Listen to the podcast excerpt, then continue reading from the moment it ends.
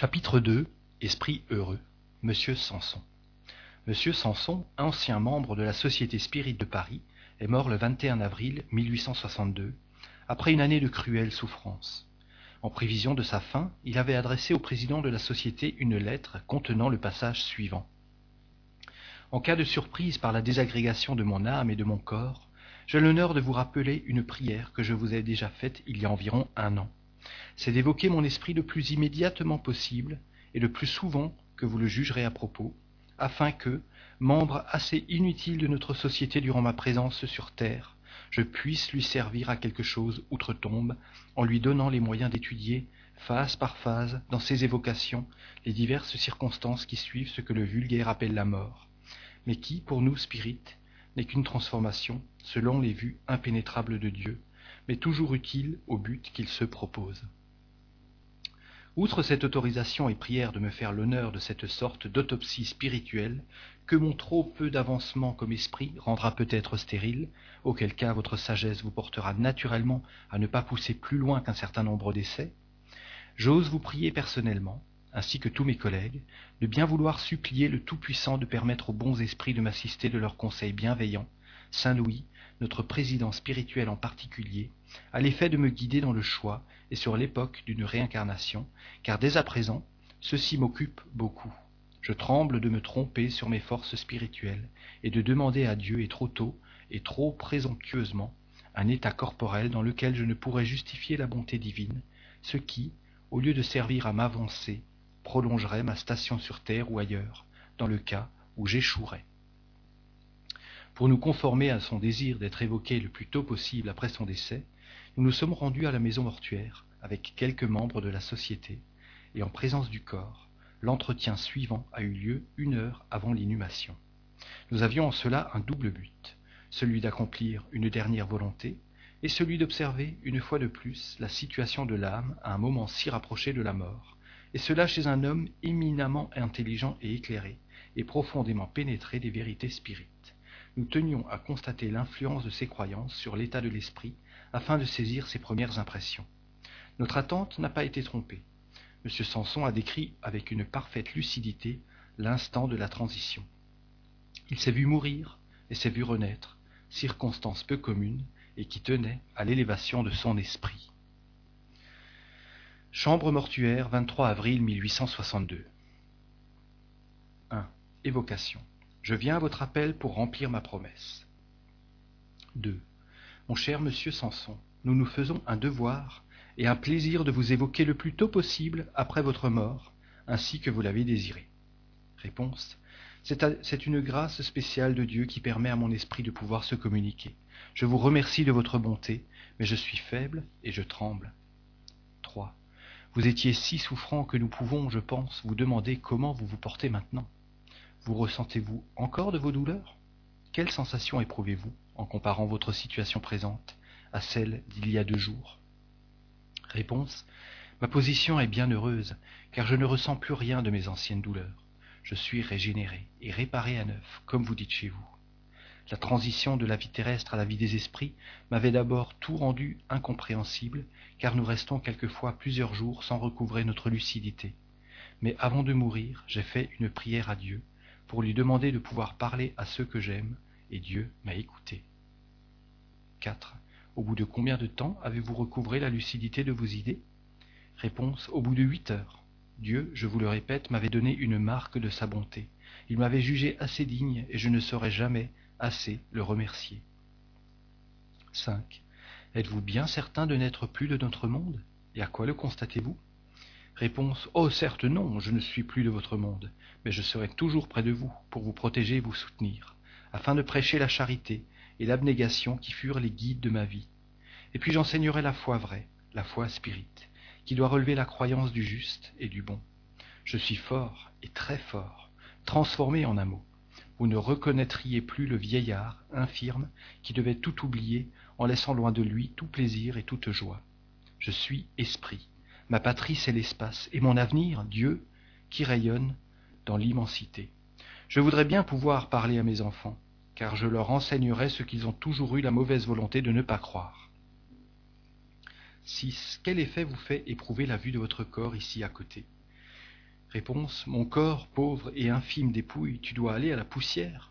Et moi je garde le bon souvenir de tous ceux qui m'estimaient. Je regarde cette pauvre chair déformée, demeure de mon esprit, épreuve de tant d'années. Merci, mon pauvre corps, tu as purifié mon esprit, et la souffrance dix fois sainte m'a donné une place bien méritée, puisque je trouve tout de suite la faculté de vous parler. 7. Avez-vous conservé vos idées jusqu'au dernier moment? Réponse oui, mon esprit a conservé ses facultés. Je ne voyais plus, mais je pressentais. Toute ma vie s'est déroulée devant mon souvenir, et ma dernière pensée, ma dernière prière, a été de pouvoir vous parler ce que je fais. Et puis j'ai demandé à Dieu de vous protéger, afin que le rêve de ma vie fût accompli. 8. Avez-vous eu conscience du moment où votre corps a rendu le dernier soupir? Que s'est-il passé en vous à ce moment? Quelle sensation avez-vous éprouvée Réponse La vie se brise et la vue, ou plutôt la vue de l'esprit s'éteint. On trouve le vide, l'inconnu, et emporté par je ne sais quel prestige, on se trouve dans un monde où tout est joie et grandeur. Je ne sentais plus, je ne me rendais pas compte, et pourtant un bonheur ineffable me remplissait. Je ne sentais plus l'étreinte de la douleur. 9. Avez-vous connaissance de ce que je me propose de lire sur votre tombe? Les premiers mots de la question étaient à peine prononcés que l'esprit répond avant de les laisser achever. Il répond de plus, et sans question proposée, à une discussion qui s'était élevée entre les assistants sur l'opportunité de lire cette communication au cimetière, en raison des personnes qui pourraient ou ne pourraient pas partager ses opinions. Réponse Oh mon ami, je le sais, car je vous ai vu hier, et je vous vois aujourd'hui. Ma, satisfaction est bien grande. Merci, merci. Parlez afin qu'on me comprenne et qu'on vous estime. Ne craignez rien, car on respecte la mort. Parlez donc, afin que les incrédules aient la foi. Adieu, parlez, courage, confiance, et puissent mes enfants se convertir à une croyance révérée. Pendant la cérémonie du cimetière, il dicta les paroles suivantes. Que la mort ne vous épouvante pas, mes amis. Elle est une étape pour vous. Si vous avez su bien vivre, elle est un bonheur, si vous avez, mérité dignement et bien accompli vos épreuves. Je vous répète, courage et bonne volonté. N'attachez qu'un prix médiocre au bien de la terre, et vous serez récompensé. On ne peut jouir trop sans enlever au bien-être des autres, et sans se faire moralement un mal immense. Que la terre me soit légère. Société, Société Spirit de Paris, 25 avril 1862. 1. Évocation. Réponse. Mes amis, je suis près de vous. 2. Nous sommes bien heureux de l'entretien que nous avons eu avec vous le jour de votre enterrement, et puisque vous le permettez, nous serons charmés de le compléter pour notre instruction. Réponse. Je suis tout préparé, heureux que vous pensiez à moi. 3. Tout ce, qui, peut nous éclairer sur l'état du monde invisible et nous le faire comprendre est d'un haut enseignement, parce que c'est l'idée fausse que l'on s'en fait qui conduit le plus souvent à l'incrédulité. Ne soyons donc pas surpris des questions que nous pourrons vous adresser. Réponse Je n'en serai point étonné, et je m'attends à vos questions. 4. Vous avez décrit avec une lumineuse clarté le passage de la vie à la mort. Vous avez dit qu'au moment où le corps rend le dernier soupir, la vie se brise et que la vue de l'esprit s'éteint. Ce moment est-il accompagné d'une sensation pénible, douloureuse? Réponse Sans doute, car la vie est une suite continuelle de douleurs, et la mort est le complément de toutes les douleurs. De là un déchirement violent. Comme si l'esprit avait à faire un effort surhumain pour s'échapper de son enveloppe. Et c'est cet effort qui absorbe tout notre être et lui fait perdre la connaissance de ce qu'il devient. Ce cas n'est point général. L'expérience prouve que beaucoup d'esprits perdent connaissance avant d'expirer, et que chez ceux qui sont arrivés à un certain degré de dématérialisation, la séparation s'opère sans effort. 5. Savez-vous s'il y a des esprits pour lesquels ce moment est plus douloureux? Est-il plus pénible, par exemple, pour le matérialiste, pour celui qui croit que tout finit à ce moment pour lui? Réponse Cela est certain, car l'esprit préparé a déjà oublié la souffrance, ou plutôt, il en a l'habitude, et la quiétude avec laquelle il voit le mort, la mort, l'empêche de souffrir doublement, parce qu'il sait ce qui l'attend. La peine morale est la plus forte, et son absence, à l'instant de la mort, est un allègement bien grand. Celui qui ne croit pas ressemble à ce condamné à la peine capitale, et dont la pensée voit le couteau et l'inconnu. il y a similitude entre cette mort et celle de l'athée. 6. Y a-t-il des matérialistes assez endurcis pour croire sérieusement à ce moment suprême qu'ils vont être plongés dans le néant? Réponse sans doute. Jusqu'à la dernière heure, il y en a qui croient au néant. Mais au moment de la séparation, l'esprit a un retour profond. Le doute s'empare de lui et le torture, car il se demande ce qu'il va devenir. Il veut saisir quelque chose et ne le peut. La séparation ne peut se faire sans cette impression. Un esprit nous a donné dans une autre circonstance le tableau suivant de la fin de l'incrédule.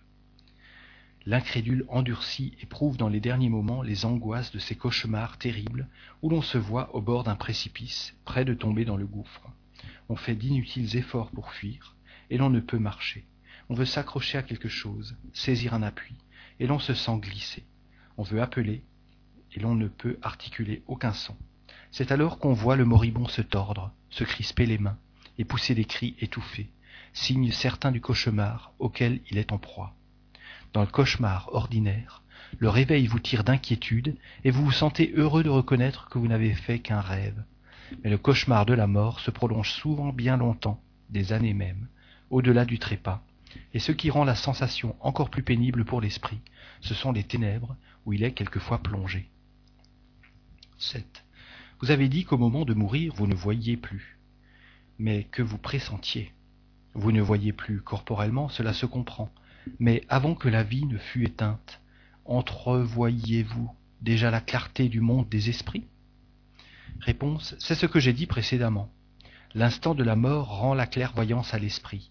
Les yeux ne voient plus, mais l'esprit, qui possède une vue bien plus profonde, découvre instantanément un monde inconnu, et la vérité lui apparaissant subitement, lui donne momentanément, il est vrai, ou une joie profonde, ou une peine inexprimable, suivant l'état de sa conscience et le souvenir de sa vie passée.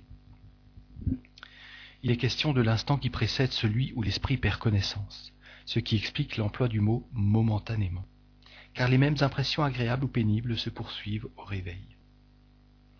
8. Veuillez nous dire ce qui, à l'instant où vos yeux se sont rouverts à la lumière, vous a frappé, ce que vous avez vu.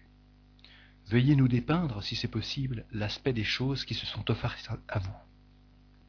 Réponse. Lorsque j'ai pu revenir à moi et voir ce que j'avais devant les yeux, j'étais comme ébloui, et je ne me rendais pas bien compte, car la lucidité ne revient pas instantanément. Mais Dieu qui m'a donné une marque profonde de sa bonté a permis que je recouvrasse mes facultés je me suis vu entouré de nombreux et fidèles amis. Tous les esprits protecteurs qui viennent nous assister m'entouraient et me souriaient. Un bonheur sans égal les animait, et moi-même, fort et bien portant, je pouvais sans effort me transporter à travers l'espace. Ce que j'ai vu n'a pas de nom dans les langues humaines. Je viendrai du reste vous parler plus amplement de tous mes bonheurs, sans dépasser pourtant la limite que Dieu exige. Sachez que le bonheur tel que vous l'entendez chez vous est une fiction. Vivez sagement, saintement, dans l'esprit de charité et d'amour, et vous vous serez préparé des impressions que vos plus grands poètes ne sauraient décrire. Les contes de fées sont sans doute pleins de choses absurdes, mais ne serait-il pas, dans quelques points, la peinture de ce qui se passe dans le monde des esprits? Le récit de M. Samson ne ressemble-t-il pas à celui d'un homme qui, endormi dans une pauvre et obscure cabane, se réveillerait dans un palais splendide au milieu d'une cour brillante? 9. Sous quel aspect les esprits se sont-ils présentés à vous? Est-ce sous celui de la forme humaine? Réponse oui, mon cher ami. Les esprits nous avaient appris sur terre qu'ils conserveraient dans l'autre monde la forme transitoire qu'ils avaient eue sur terre. Et c'est la vérité. Mais quelle différence entre la machine informe qui se traîne péniblement avec son cortège d'épreuves et la fluidité merveilleuse du corps des esprits? La laideur n'existe plus, car les traits ont perdu la dureté d'expression qui forme le caractère distinctif de la race humaine. Dieu a béatifié tous ces corps gracieux qui se meuvent avec toutes les élégances de la forme. Le langage a des intonations intraduisibles pour vous, et le regard a la profondeur d'une étoile. Tâchez, par la pensée, de voir ce que Dieu peut faire dans sa toute-puissance, lui, l'architecte des architectes, et vous, vous serez fait une faible idée de la forme des esprits. 10. Pour vous, comment vous voyez-vous?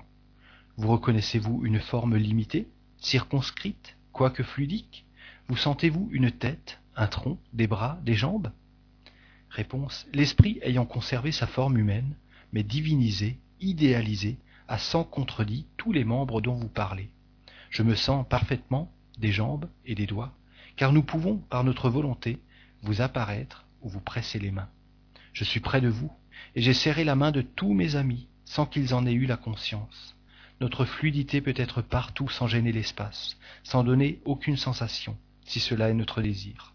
En ce moment, vous avez les mains croisées, et j'ai les miennes dans les vôtres. Je vous dis, je vous aime, mais mon corps ne tient pas de place. La lumière le traverse, et ce que vous appelleriez un miracle, s'il était visible, est pour les esprits l'action continuelle de tous les instants. La vue des esprits n'a pas de rapport avec la vue humaine, de même que leur corps n'a pas de ressemblance réelle, car tout est changé dans l'ensemble et le fond. L'esprit, je vous le répète, a une perspicacité divine qui s'étend à tout, puisqu'il peut deviner même votre pensée. Aussi peut-il à propos prendre la forme qui peut le mieux le rappeler à vos souvenirs. Mais dans le fait, l'Esprit supérieur qui a fini ses épreuves aime la forme qui a pu le conduire près de Dieu.